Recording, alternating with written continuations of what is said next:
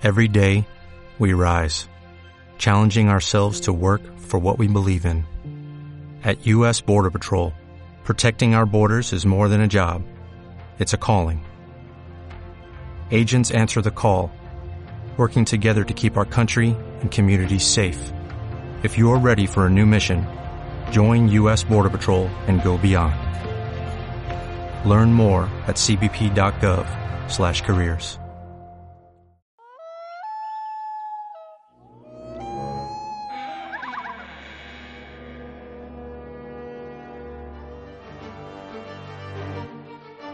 Páginas de Facebook que desaparecen, usuarios fantasma en Twitter, ¿existen los llamados reclutadores en LinkedIn?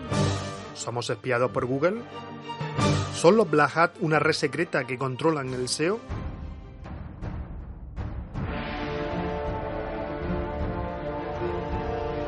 Al filo de la medianoche tengo contigo una cita aquí en Misterio del Social Media para hablar de aquello que más nos apasiona, el mundo 2.0, el mundo del social media.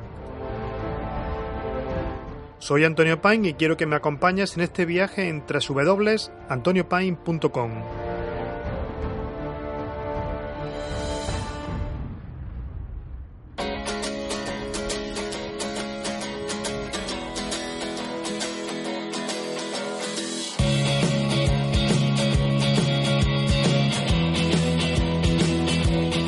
Muy buenas noches, soy Antonio Paine y os doy la bienvenida al programa número 11 de la segunda temporada de Misterio del Social Media, un programa cargado de contenido, de entrevistas y todo ello con unos contertulios que os van a encantar. No olvidéis suscribiros a los podcasts, podéis hacerlo tanto en iBox como en iTunes. También podéis seguirnos en Twitter con el hashtag Misterios.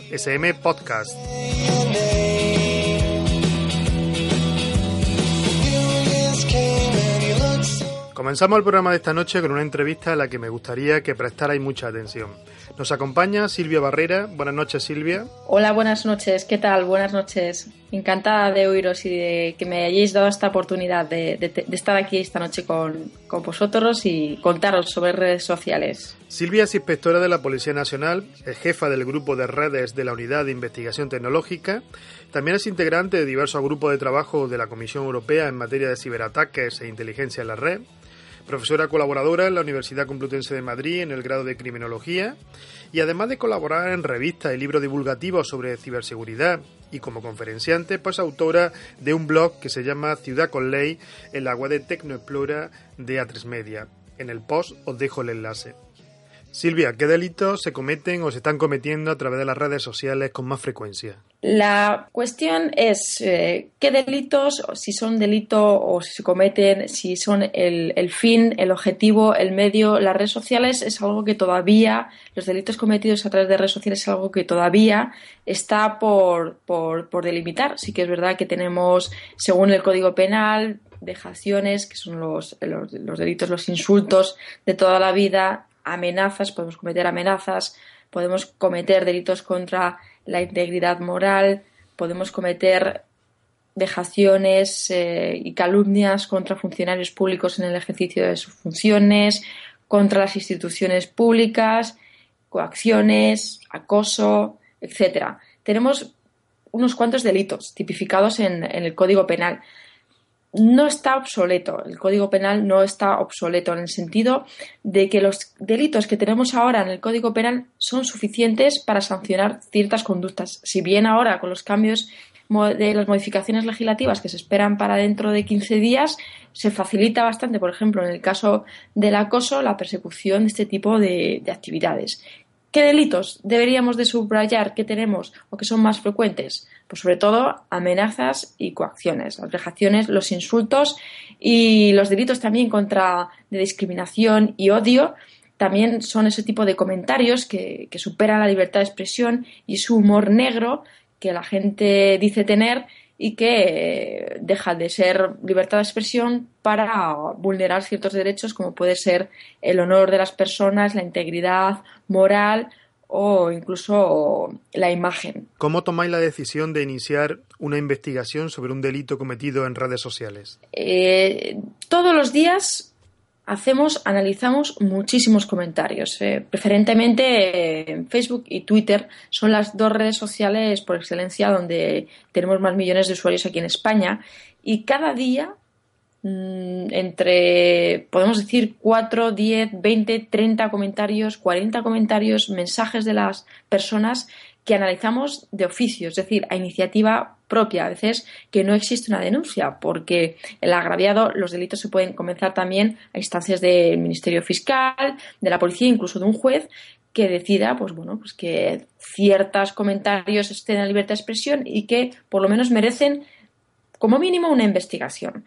Te contamos con el apoyo también de la Fiscalía. En estos casos nos ayudan mucho, nosotros no somos jueces, nos ayudan a cómo orientar, a cómo incardinar o tipificar ciertas conductas que pudieran ser delictivas. Y luego tenemos la denuncia de las agraviados, sobre todo en tema de amenazas o vejaciones, tiene que ser la propia persona la que eh, a su propia instancia acuda a comisaría o acuda a nosotros en una unidad especializada, etcétera, donde puedan eh, tomar nota y, y, poder contar qué es lo que está sucediendo o de qué está siendo víctima. Ese es el inicio de la investigación. Se tienen en cuenta, y sí que me gustaría subrayar esto, señalizar esto, se tienen en cuenta muchísimos factores y muchísimas variables a la hora de analizar si un delito, si un contenido es delito o no. ¿Qué es lo que tenemos en cuenta? Primero, quién profiere o quién realiza ese tipo de comentarios. No lo mismo una persona anónima que tiene cinco seguidores que, por ejemplo, una persona pública o digamos una persona que tenga relevancia social y que tenga un millón de seguidores. Evidentemente la repercusión que tiene esos comentarios no es la misma y como tal eso es uno de los primeros eh, características que tenemos en cuenta. Luego el contexto en el que se producen esos comentarios. Hay que, por ejemplo, estos últimos recientes hechos que hemos tenido de pues, personas eh, que tienen cierta relevancia política o social, estos comentarios que puedan ser eh, consecuencia de un, digamos, un comentario desafortunado en un momento dado o debido a una provocación de algún usuario que, está constantemente, etcétera, a, por ejemplo, sacar eh, comentarios fuera de contexto que están ya, o por lo menos no hay una, existe una cierta dilatación temporal entre un comentario que se hizo en el 2011, en el 2012 y ahora no se sabe por qué se hacen públicos, etcétera. También hay que ver las circunstancias en las que se profiere. Y luego también muy importante la víctima.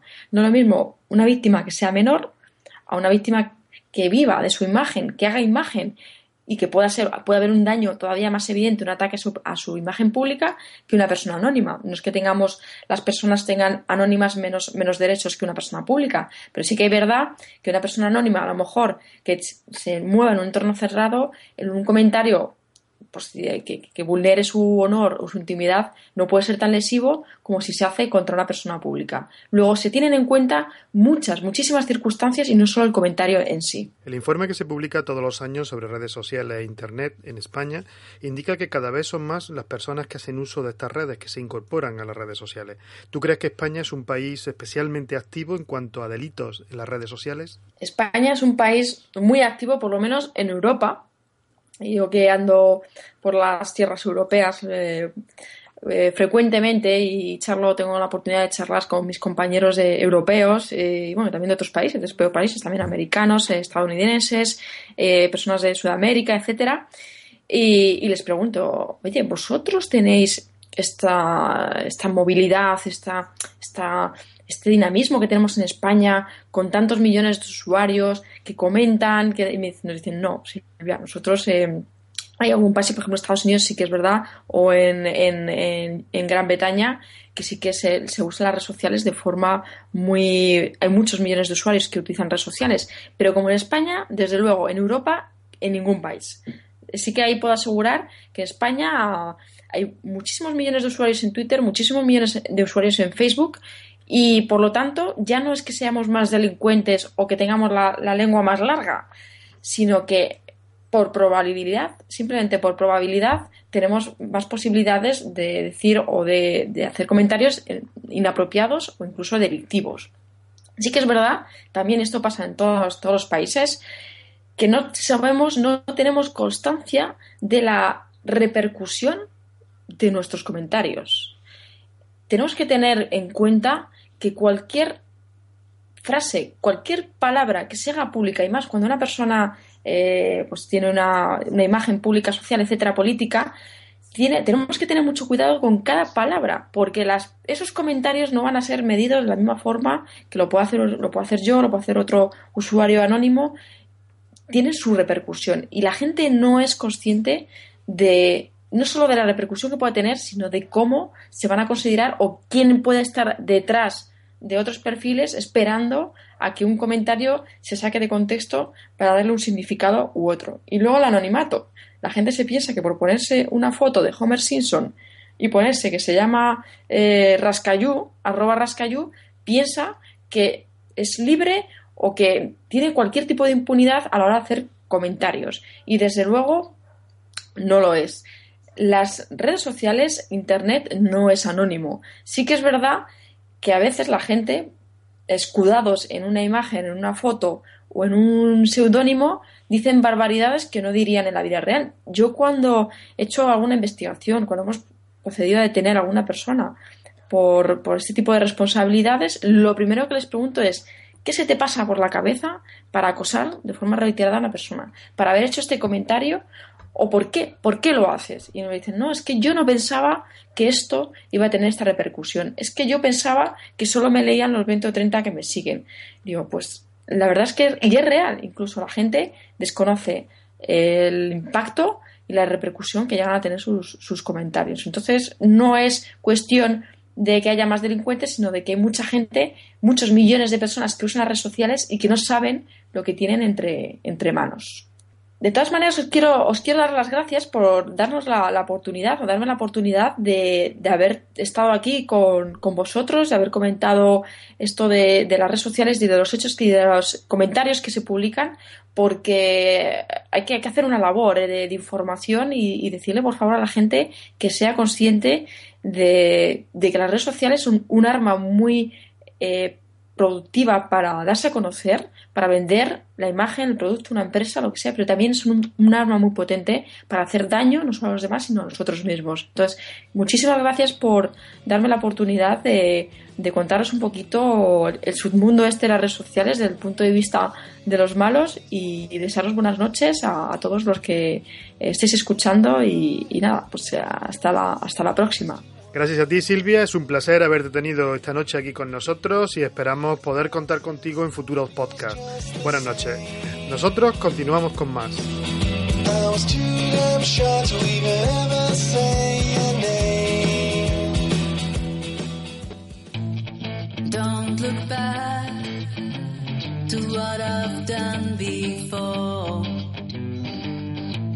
I do regret that my heart was blind for so long with you.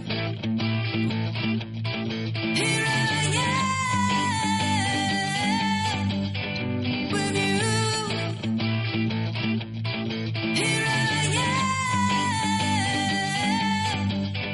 with you. Entramos ya en la sección de apps y redes sociales con Laura Mateo. Buenas noches, Laura. Buenas noches, Antonio. En el podcast anterior hablamos sobre Facebook, su enigmático algoritmo, y hoy lo vamos a hacer sobre Twitter. Pero como hablaremos en numerosas ocasiones sobre esta red social, ¿qué tal Laura si hoy nos haces una introducción a Twitter para todos aquellos que todavía no la conocen bien o que no saben qué utilidad le pueden dar a esta red? Pues realmente es una pregunta que me suelen hacer bastante en cursos de formación, personas que acaban de entrar en Twitter o que todavía no encuentran mucho pues la utilidad de esta red social. Eh, esta red social nos sirve para un montón de cosas. De hecho, nos sirve para tantas que por eso mucha gente no le encuentra esa utilidad ¿no? que, tiene. ¿Por qué? Porque nos sirve tanto para estar informados de últimas noticias, porque además donde antes se actualizan las noticias es en Twitter, donde primero nos enteramos de todo, para localizar oportunidades laborales o de formación, conectar con otras personas, interactuar, hablar de determinados temas, incluso influenciar a otros divertirnos, sí, también nos sirve para divertirnos, eh, buscar información de cualquier tema o incluso, ahora lo que es cada vez más habitual, pues seguir incluso programas de televisión o que se está hablando de, en otros canales comunicativos. Facebook es igual que Twitter. Sí, para aquellos usuarios que están en esta red que quieran entrar en Twitter, ¿qué condiciones se van a encontrar? Pues realmente no mm, es una red social porque al final lo básico es que hay personas que se están relacionando en ella, pero tienen conceptos totalmente distintos y ese es el problema muchas veces de que haya personas que no saben para qué sirve Twitter y es que vienen con la mentalidad de Facebook, de ver toda esa información, de ver eh, muchas fotos, aunque también es verdad que va haciendo cierta simbiosis las redes, ¿no? Y cada vez se parecen un poco más entre ellas, pero el concepto es bastante distinto, con lo cual por eso nos liamos un poco. Al final tenemos que pensar que lo básico es que se emiten mensajes de 140 caracteres, tan básico como esto, que es la unidad de información, y que además viene heredado del SMS, aunque afortunadamente no ha heredado la forma de escribir esta en la que recortábamos todas las palabras. Para todos aquellos que acaban de llegar a Twitter, ¿por qué no nos das unos tips que nos ayuden a sacarle más partido a esta red social? Sí, para los que acaban de llegar y para los que utilizan Twitter pero que todavía tienen algunas dudas. Les voy a dar algunos tips para sacar, eh, como, como tú dices, el máximo partido. Por una parte, para configurarse correctamente la cuenta, que, eh, y por otra parte, algunas herramientas que Twitter nos incluye que nos pueden ayudar. Vale, para configurar nuestra cuenta, hemos de tener en cuenta varias cosas. ¿vale? En primer lugar, el nombre de usuario que nos vamos a poner. El nombre de usuario es fundamental porque es el que nos va a identificar en Twitter. Sabéis que el nombre de usuario viene precedido por un arroba que es único y es por el que nos vamos a ir relacionando. Con lo cual, varios tips. Nombre sencillo, que se reconozca, que sea mi nombre o el nombre de mi empresa dentro de lo posible y que no lleve números ni lleve guiones bajos. Si lo podemos evitar, mucho mejor. La sencillez ante todo. Por otra parte, el tema imagen, tema foto. Foto perfil, foto portada y foto, foto, del fondo.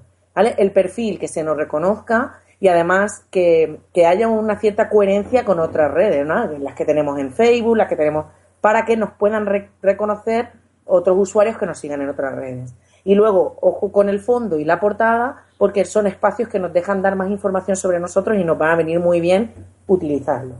Otra parte muy importante a la hora de configurar la cuenta de Twitter es la biografía.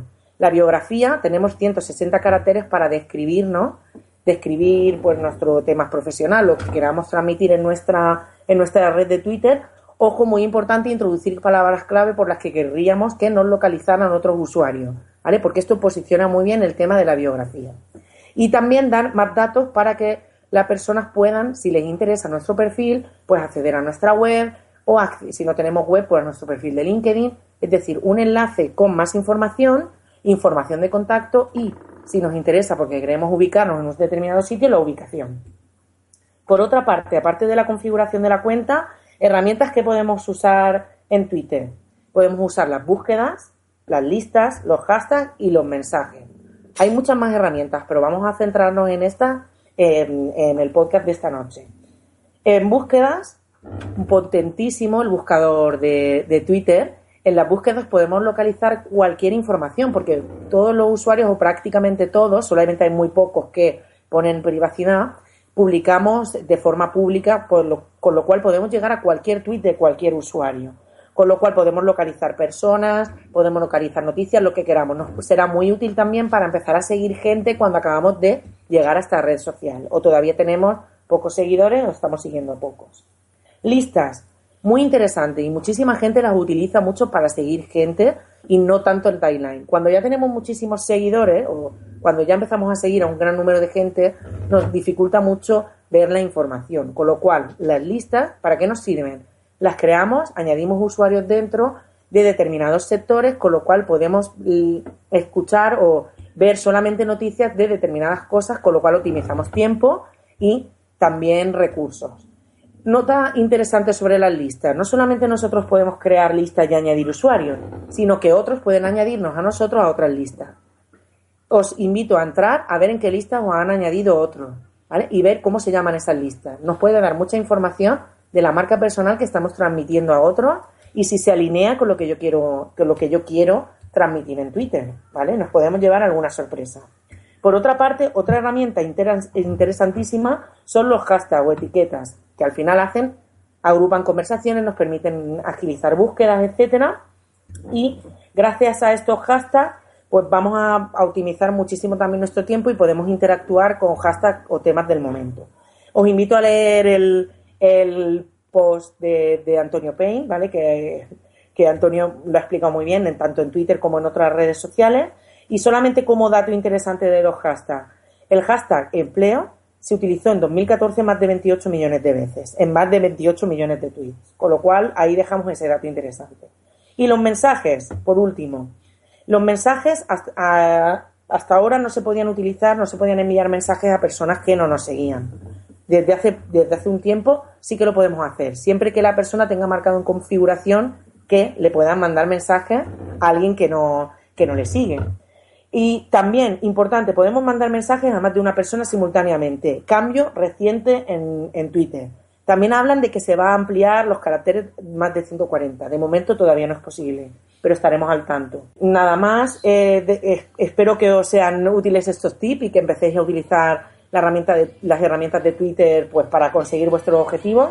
Seguiremos ampliando esta y otras redes en próximos podcasts. Nada más agradeceros estar ahí. Y nada, buenas noches a todos. Buenas noches Laura, nos vemos en el próximo podcast y nosotros continuamos.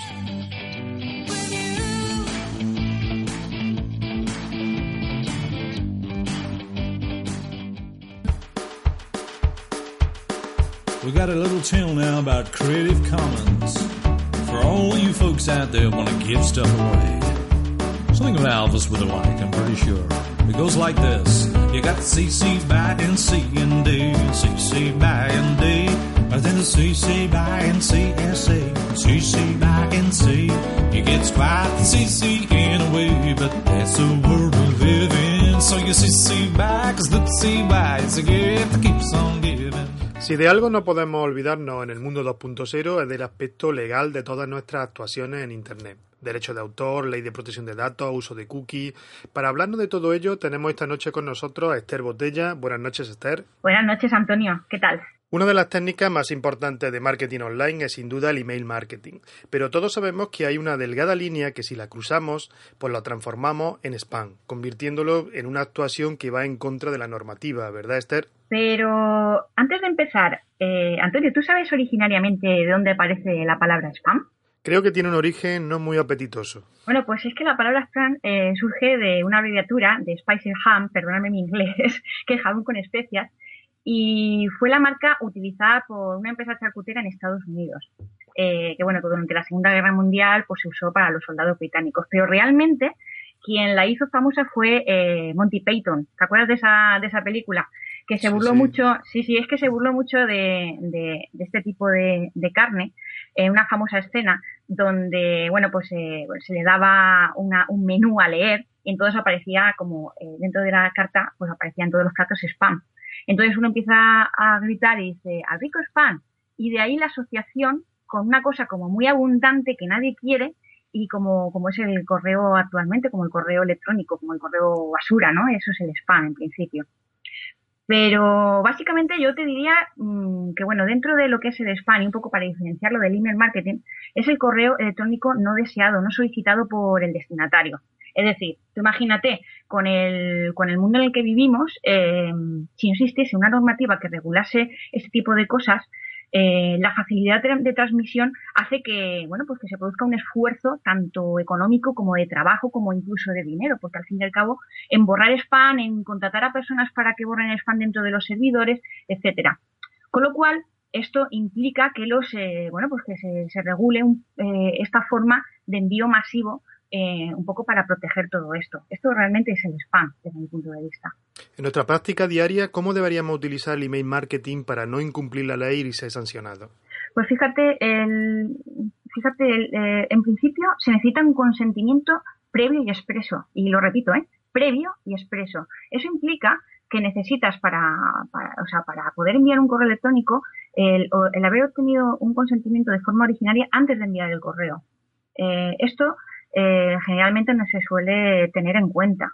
Además de eso, eh, se necesita también eh, que en los correos electrónicos se, de alguna forma se documente o se haga constar que es un correo electrónico publicitario, además. Y luego, por otro lado, también es necesario establecer pues un ejercicio de oposición, para que nos entendamos, que abajo del todo del correo electrónico, en algún sitio que se pueda leer, que exista algún link para que tú te puedas dar de, baja de una forma, ojo, sencilla y gratuita, ¿eh? que no vale eh, poner un teléfono o un móvil o algo así para, para ejercer ese derecho de oposición. Y luego, obviamente, que sea real. Es decir, que yo me quiera dar de, baja en un spam eh, o sea, en, un correo que no, que no he solicitado y que luego me vuelvan otra vez a enviar un correo. Eso es básicamente. Lo que sí que me gustaría comentar es que esto es necesario eh, siempre y cuando hay excepciones, porque ten en cuenta que si, bueno, pues si tienes un cliente, eh, si los servicios son más o menos complementarios, no es necesario ese consentimiento previo. Lo demás sí, lo del ejercicio de oposición sí, lo de, bueno, pues el identificarlo también, etcétera, ¿no? Pero en principio es necesario eso. Si incurrimos en spam, ¿por cuánto podemos ser sancionados? Pues, pues fíjate, eh, estamos hablando de que es una infracción grave que, está en el artículo 38 de la Ley de Servicios de la Sociedad de Información y eso eh, puede estar sancionado eh, por una cuantía que va de 30.000 euros a 150.000 euros. Es decir, que no estamos hablando de, bromas, vamos, estamos hablando de, una cantidad importante. O sea que a la hora de hacer email marketing desde luego tendría en cuenta pues un poco todo esto que, estamos comentando en este podcast. Para todos aquellos que usamos a diario el correo electrónico con nuestro usuario y que tenemos un blog y mandamos actualizaciones y demás, ¿tenemos que tener en cuenta todo lo que nos has dicho antes? Sí, mira, eh, en este caso lo que sería eh, recomendable es que cuando, porque generalmente para que te puedan enviar ese, ese newsletter, tú te tienes que dar de alta en la página web.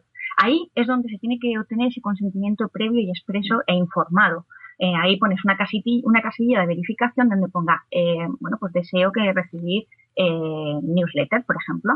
Y entonces en el aviso legal establecer que, bueno, pues que se van a enviar newsletters con, pues eso, con esa finalidad comercial, por ejemplo.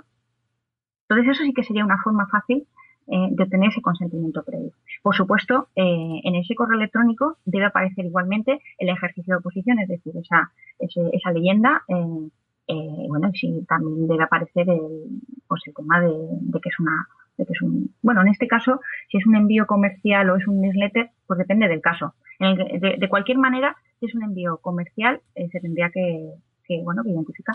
¿La ley nos obliga a llevar un registro de aquellos usuarios que se han suscrito a nuestro blog o a nuestra newsletter? Eh, la ley no te exige nada, no te exige nada de que tengas que, que tener ningún registro. Eh, obviamente, si tienes un registro de datos de carácter personal, eso iría por otra, por otra normativa, que es la Ley Orgánica de Protección de Datos. Si tratas datos de carácter personal de personas físicas, debes de registrarlo, debes de registrar en, la Agencia Española de Protección de Datos un registro, o sea, una inscripción de, una notificación donde digas quién eres, qué, es lo que haces y por qué la finalidad por la cual tratas esa información. Pero no tienes que llevar un registro, no tienes que hacer un registro o tienes que darle a nadie un registro sobre los usuarios. Obviamente, eh, sí que necesitas tener ese registro en caso de prueba, es decir, en caso en que tengas un problema de que alguien te pueda, bueno, pues puedas tener un problema con él, pues eh, el tener claro de que ha sido, por ejemplo, un, pues eso, que, está, que ha sido pues una persona inscrita en tu, en tu web. Está claro que el spam no es algo para tomárselo a la ligera, con sanciones, como has dicho, que van de 30.000 a 150.000 euros, no es cosa de risa. De modo que vamos a tomar buena nota de ello. Bueno, espero que esto haya sido eh, interesante para vosotros y bueno, espero que la próxima vez eh, podamos hablar de algo que también nos pueda interesar. Muchas gracias y hasta pronto. Buenas noches, Esther, y nos vemos en el próximo podcast. Nosotros continuamos. So you see, see back, cause look, see why it's a gift that keeps on giving. Well, that's what Victor Stone says.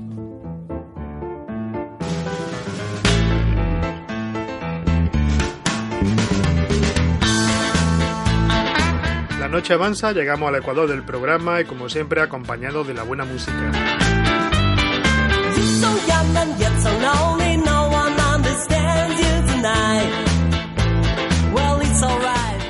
Pau Yambi, en nuestro siguiente contertulio, es el responsable de esta sección que hemos dedicado a emprendedores y a negocios en Internet. Buenas noches, Pau. Hola, Antonio. Pues nada, un placer estar aquí con vosotros otra vez. Para posicionarnos en Internet a nivel de marca personal o para posicionar nuestro negocio necesitamos del uso de las técnicas del SEO, es decir, del posicionamiento orgánico en buscadores. Paul, ¿cuál sería el primer paso, lo primero que deberíamos trabajar en el SEO de nuestra página? Bueno, mira, esta, esta pregunta que me haces es, eh, es una parte importante, más, que nada porque hay mucha gente que se introduce en el SEO, en el posicionamiento web eh, orgánico en, buscadores, como puede ser principalmente Google. Eh, y bueno, yo creo que el, primer paso, yo por lo menos cuando suelo trabajar un cliente, un nuevo proyecto, una nueva web, lo primero que hago es un estudio de palabras clave. lo que tenemos que saber es qué es lo que buscan los usuarios en los buscadores, cómo lo buscan y cuáles son las expresiones y palabras clave que introducen en el buscador para, eh, para encontrar webs como podrían ser la nuestra, ¿no?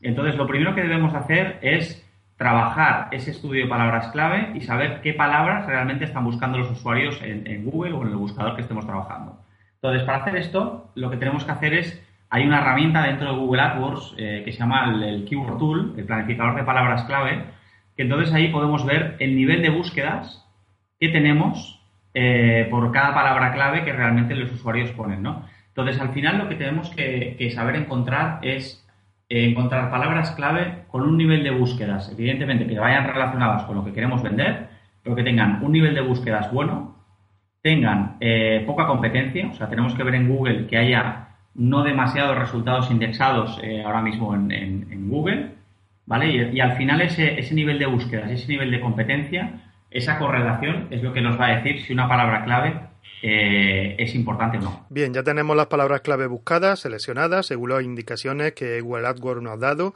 ¿Qué hacemos con ellas? Bueno, pues entonces una vez tenemos esta, estas palabras clave, lo que tenemos que hacer es empezar a trabajar con ellas, ¿no? Y entonces lo primero que yo haría es siempre revisar lo que yo le llamo el, etiquetaje de, de, una página web, ¿no? Hay ciertas etiquetas que Google las tiene en cuenta, que son la etiqueta title, sobre todo voy a hablar de dos, las principales hay más, pero para hacerlo corto, eh, nos vamos a las principales, que son la etiqueta title y la etiqueta meta description.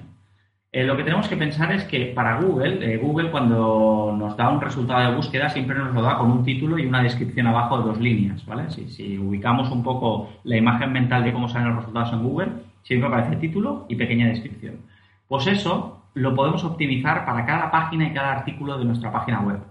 Entonces, lo que tenemos que hacer es eh, utilizar, eh, digamos, esas palabras clave para insertarlas en los títulos y en las metadescripciones de cada página para que realmente tengan relación con el contenido que hay en esa página, en esa página, Entonces, trabajando esos titles y esas metadescriptions, pues nos da la oportunidad de eh, posicionar mucho mejor esa página y que Google tenga mucho más en cuenta esa página tal y como lo hemos puesto con, con palabras clave, ¿no? Esto por un lado. Luego hay muchísimas aplicaciones que nos pueden hacer esto pues, eh, sin necesidad de insertarlo en el propio código.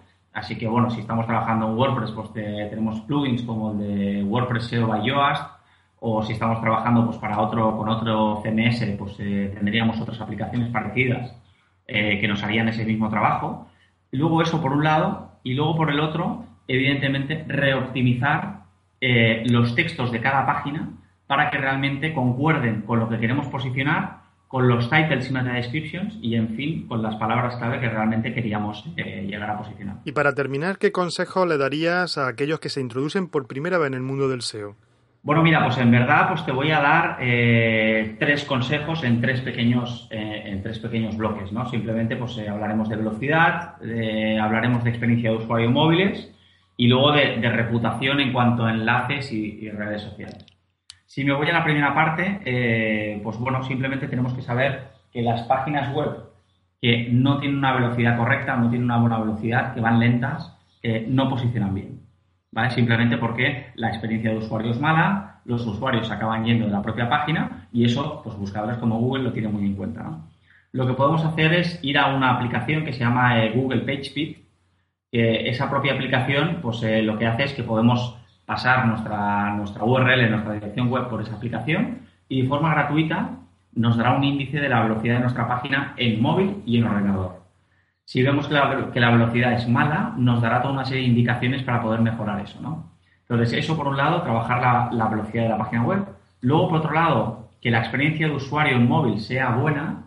Para eso tenemos otra aplicación gratuita de Google que se llama el, Mobile Friendly Test eh, de Google, eso, pues eh, bueno, también podemos pasar nuestra URL por ahí y nos dirá si la experiencia de usuario móvil es buena o no es buena y si es mala, eh, también indicaciones para poder resolver esto.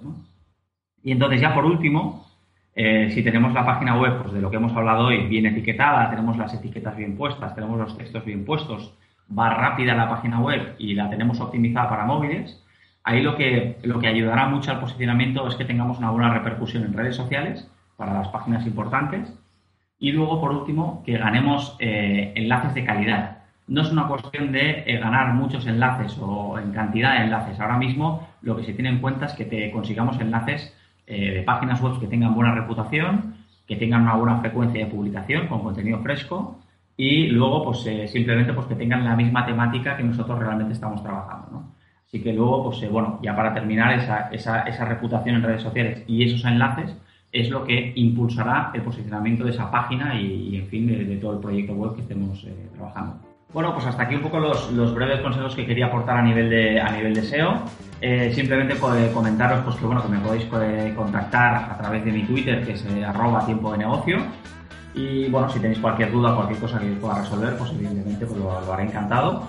Y también anotar pues, que, bueno, que podéis dejar vuestros comentarios en, el hashtag del podcast, que es eh, hashtag misteriosSM podcast eh, y ahí podéis dejar vuestros comentarios y participar, participar un poco más de este, de este espacio de, audio, ¿no? Así que nada, sin más, eh, nada, pues eh, emplazaros para, para, el siguiente podcast y, y, ya nos vemos en el siguiente capítulo. Muchas gracias, Pau. Buenas noches y nosotros continuamos en esta recta final del programa.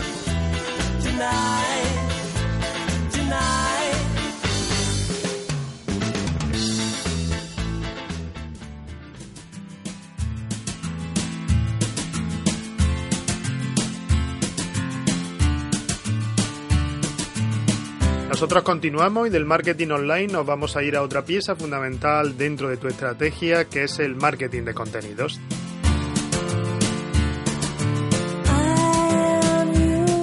Para llevar esta sección tenemos a Raquel Maestre. Buenas noches, Raquel. Buenas noches, Antonio.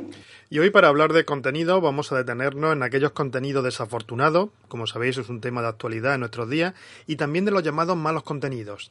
Sí, esta noche os quiero hablar de los malos contenidos. Ya que eh, hemos hablado de que el contenido es el rey, el buen contenido, vamos a ver qué mal contenido se puede convertir en el peor de las pesadillas. Y bueno, pues un mal contenido es aquel que nos va a perjudicar en nuestra imagen personal, en nuestra imagen de marca, incluso en nuestra imagen de, bueno, pues en, la empresa en la que, en la que estemos trabajando, ya que, bueno, eh, una publicación inadecuada, que ya veremos qué tipo de publicaciones estamos hablando, son aquellas que van a, causar un impacto negativo en nuestro público, en nuestra comunidad, en nuestros seguidores, cosa que espero que, que no querráis que ocurra, ¿no? ¿Nos puedes poner un ejemplo de contenidos que pueden provocar una reacción en contra en contra nuestra en un entorno online? Sí, claro, Antonio. Hay muchos contenidos de, bueno, pues contenidos negativos, vamos a llamarlos. Voy a empezar eh, comentando, comentaros aquellos contenidos que son contenidos de carácter ilegal, por llamarlos de alguna manera. Bien, por un lado, contenidos que no nos pertenecen. Aquellos contenidos que no nos pertenecen, tanto fotografías como contenidos de texto, bueno, cualquier tipo de contenido, siempre debemos de citar la fuente o el autor como sabéis, eh, hay que hacerlo, pero bueno, esto se, ocurre más veces de las que creemos. Cuando usemos fotos nuestras, que son nuestras, las hemos realizado nosotros y salgan personas y sobre todo niños, debemos de pedir eh, permiso a las personas que, que, están saliendo en esas fotografías. Y también debemos llevar especial cuidado en aquellas eh, publicaciones que aparecen datos personales, tanto nuestros como de otras personas, ya que estamos inquiriendo una, en la privacidad de las mismas. Si hablamos de contenidos que puedan generar una, bueno, unas conversaciones bastante con, controversia, que, con connotaciones negativas, podemos hablar de aquellas, eh, aquellas temáticas que normalmente en una comunidad familiar, por ejemplo, eh, siempre acabamos discutiendo, como son la religión, política o fútbol. En este sentido debemos de reflexionar un poco aquellas temáticas que, que bueno, mm, son un poco peleagudas, sobre todo en aquellos perfiles de empresa. Aquellos contenidos ofensivos de carácter racista, sexista, ojito con los chistes, que en algún momento dado a algún amigo le puede hacer gracia, pero en el, entorno online eh, puede tener graves consecuencias. Y no solo estamos hablando de unas consecuencias inmediatas, sino quizá a largo plazo. Cuando hablamos también de la mujer, debemos de cuidar mucho la imagen de la mujer. En entorno online eh, se defienden mucho los derechos, es una plataforma ideal y estupenda y vamos, a mí me parece maravilloso para defender los derechos de la mujer, de los animales y de la infancia.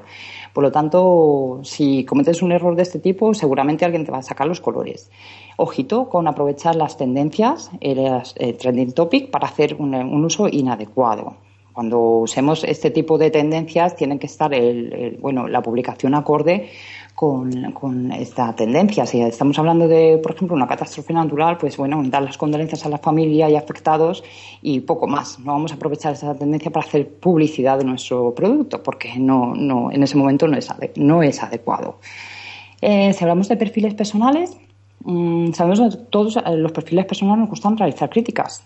Vale, está muy bien realizar críticas. Y es la plataforma perfecta para realizarlas, pero ojito, vamos a realizar las críticas de una manera constructiva y objetiva.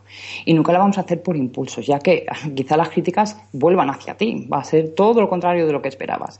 Y sobre todo, ojito con el autobombo, ya que el autobombo cansa, el que sea tan maravilloso, tan perfecto, que seas el número uno en todo, bueno, pues mm, no sé qué valor aporta en, el resto de, de la comunidad, eso aporta algo positivo, piénsalo dos veces también. Y por último, pues nada, pues comentar lo que todos sabemos que es el uso del lenguaje, un uso del lenguaje adecuado, cuidadín con las, eh, las faltas de ortografía, muy importante, y sobre todo el uso de mayúsculas, ya que usar las mayúsculas significa gritar en redes sociales. ¿Todas estas advertencias serían solo para aplicarla a perfiles públicos o de marca?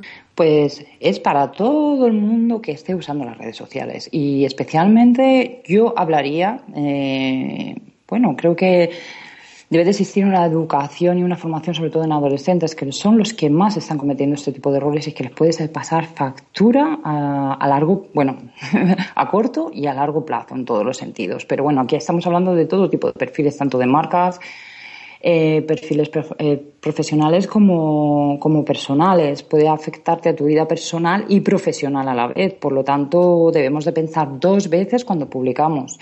Y bueno, mi último consejo es que si estás muy enfadado en ese momento, eh, quieres hacer mm, una reivindicación o bueno, algún tipo de publicación porque algo te ha enfadado mucho, pues que respires hondo, que esperes un minuto o que te esperes al día siguiente para realizar esa publicación que estabas pensando en hacerla impulsivamente.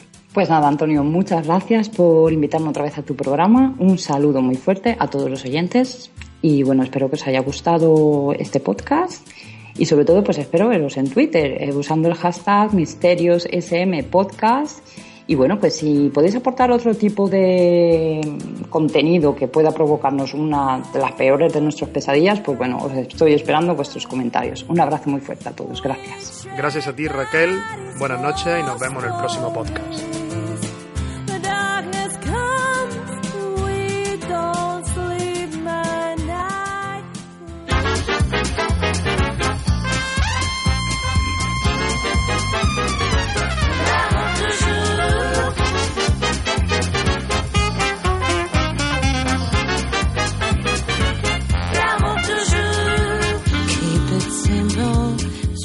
Glamour, mucho glamour es lo que no nos falta en las redes sociales. Moda, tendencia y Celebrity 2.0 es lo que vamos a hablar en esta sección del programa a cargo de Pato Giacomino. Buenas noches, Pato. Hola, Antonio. Muy buenas noches de nuevo. ¿Qué tal estás? Pato, ¿qué nos trae esta noche? Bueno, esta semana mm, vamos a hablar un poquito de las Pop Stars 2.0, de, de Katy Perry en particular, que ha sido noticia a través de la revista Billboard que sacó la noticia de que, bueno, de que su vídeo Dark Horse, un vídeo del anterior disco, había llegado al billón de visualizaciones en YouTube, billón con B, lo que significa un millón, eh, perdón, mil eh, millones de reproducciones, transformándose así en el segundo vídeo más visto de la historia, eh, sigue siendo el primero el de Justin Bieber, el de Baby creo que tiene 1.2 billions de views, una cosa así. Bueno, una, una, una burrada, una brutalidad. Y, esto me ha hecho un poco reflexionar sobre los millennials y la gente más joven y su, vinculación con, las redes sociales y con las pop stars 2.0 en este caso y cómo de una manera natural eh, mm, se relacionan con ellas a través de las redes, a través de Instagram, a través de Facebook, Twitter y, estas, estas pop stars coleccionan miles y miles de seguidores de una manera absolutamente natural. ¿no? Para los que nos dedicamos a esto del social media, em, conseguir seguidores sabemos que es un trabajo muy arduo, muy difícil, muy poquito a poco, eh, muy de cada día y, estas personas aparecen y, consiguen likes y, me gustas y seguidores eh, casi sin, sin hacer nada, ¿no? Eh, bueno, esto, esto es la gran noticia de la semana y me gustaba reflexionar sobre, sobre, sobre los milenios. Seguro que hay muchos oyentes que no saben en qué consiste el binomio millennials y redes sociales. Claro, bueno, millennials se le llama a, todo este conjunto de, jóvenes entre... Bueno, hay diferentes, diferentes corrientes. Eh, la genérica podría decirse entre entre 10 o 12, 13 y 30 años más o menos, ¿no? Los nacidos de, en la década de los 90 y, y principios ya del nuevo milenio. Hay nuevas corrientes que ya están empezando a hablar de generación Z, que serían los estrictamente nacidos ya en este milenio, los nativos completamente digitales y que tienen una vinculación absolutamente natural con las redes sociales, pero la generación Y, Y, que nosotros sería la posterior a la X, a la nuestra, es esta nacida en la década de los 90 o así, y que tienen una, una relación casi natural con las redes sociales. Para ellos es un medio de, de, de, información preferido, es, es, el que consultan a diario, están en permanente eh, contacto con, con, las personas que quieren, en este caso con, con, sus, con sus fans, con sus, con sus favoritos, sus músicos favoritos, y bueno, y tienen una relación directa con ellos. Y es, es alucinante el, el efecto, ¿no? El efecto mmm, gigante o grandioso de, de, todo esto. No sé si sabes muy bien lo que son las Ks y las M, supongo, obviamente sí, habrá gente que no, pero cuando yo entro en estas cuentas y, empiezo a ver eh, Ks, Ms a montones, eh, alucino un poco. Porque los que nos dedicamos a gestionar cuentas y demás, cuando, cuando tenemos más de 100 me gustas en una publicación, estamos súper contentos. Claro, imagínate que llegar a mil me gustas es una burrada, es un montón. Tú pones una publicación que le guste a mil personas, es como un montón. Mil personas es un K. Estas personas, por ejemplo, David Beckham abrió su cuenta de Instagram eh, hace tres o cuatro semanas, de, destronando completamente a su hijo, que era el, el, rey del Instagram. Él se transformó absolutamente en el número uno. Al día siguiente tenía millones de seguidores. Ahora, no sé, por, creo que va por los 27 millones. Sube una foto y tiene, tú ves, 506K y dices, ah, wow, 506K. 506K son 506.000 personas que le han puesto me gusta a esa fotito de él debajo de una palmera. Y es alucinante, es alucinante porque ya pierdes un poco el sentido de la dimensión de lo que es un K, una M en mayúscula, una K en minúscula. La K proviene de, bueno, del de formato inglés, de que kilómetro, kilo son, son mil, es una, unidad de medida y tiene la inicial K. Entonces se tomó como K como sinónimo de mil. Entonces, claro, ver 506.000 me gustas en una publicación, ya nos gustaría a nosotros poder conseguir eso, ¿no? Y por supuesto, las marcas y, las empresas esto se lo toman muy en serio. Volviendo un poco al tema Katy Perry, a través de este, de, de este noticias, tú ves las últimas publicaciones en Instagram, son fotos de ella con la marca Moschino directamente encima, ¿no? Está claro que, que, una persona que va a poner una fotito y que va a tener miles y miles y miles de me gustas y millones de seguidores, 70 en no sé dónde, 20 y pico en Instagram, 20, 20 y pico en Facebook, cuando pone algo que lo va a ver tantos millones y millones de personas, evidentemente esto es un reclamo para las empresas y para las marcas y obviamente se nutren de ellos para, para una especie de co-branding y de, de, retroalimentación, ¿no? Así que bueno, es alucinante el mundo de los millennials, las redes sociales, cómo se vinculan, tenemos que aprender mucho de ellos, tenemos que, que, que aprender de ellos porque ellos lo hacen de una manera mucho más natural. Nosotros hemos tenido que incorporar este, esta tecnología, esta forma de comunicarnos, esta, esta manera de estar en contacto, que para, para ellos es lo más natural del mundo. Entonces aprendamos de ellos y si tenemos que hablarles, pues tendremos que saber, saber conocer sus códigos y su lenguaje, ¿no? Así que a tirarnos, a introducirnos en el mundo de los millennials, que los que estamos un poquito más viejos creo que tenemos que empezar a escuchar más allá, que están pasando cosas y, y nuevas y muy buenas. Pues nada, esto, la, esto ha sido un poco la reflexión de esta semana. Cualquier comentario, cualquier preguntita, sabéis que con el hashtag eh, Misterios SM Podcast mmm, responderé a cualquier pregunta que tengáis. Y bueno, si no, a través de mi Twitter, arroba Pato Giacomino, estaré encantado de responder a las preguntas. Y, y, nada, Antonio, hasta la semana que viene. Hasta el mes que viene, perdón. Muchas gracias, Pato. Sea como sea, nos volveremos a oír en el próximo podcast. Gracias también a todos vosotros por estar ahí, por seguirnos en las redes sociales. Y no me queda nada más que deciros. Os espero en el próximo programa de Misterio del Social Media. Buenas noches.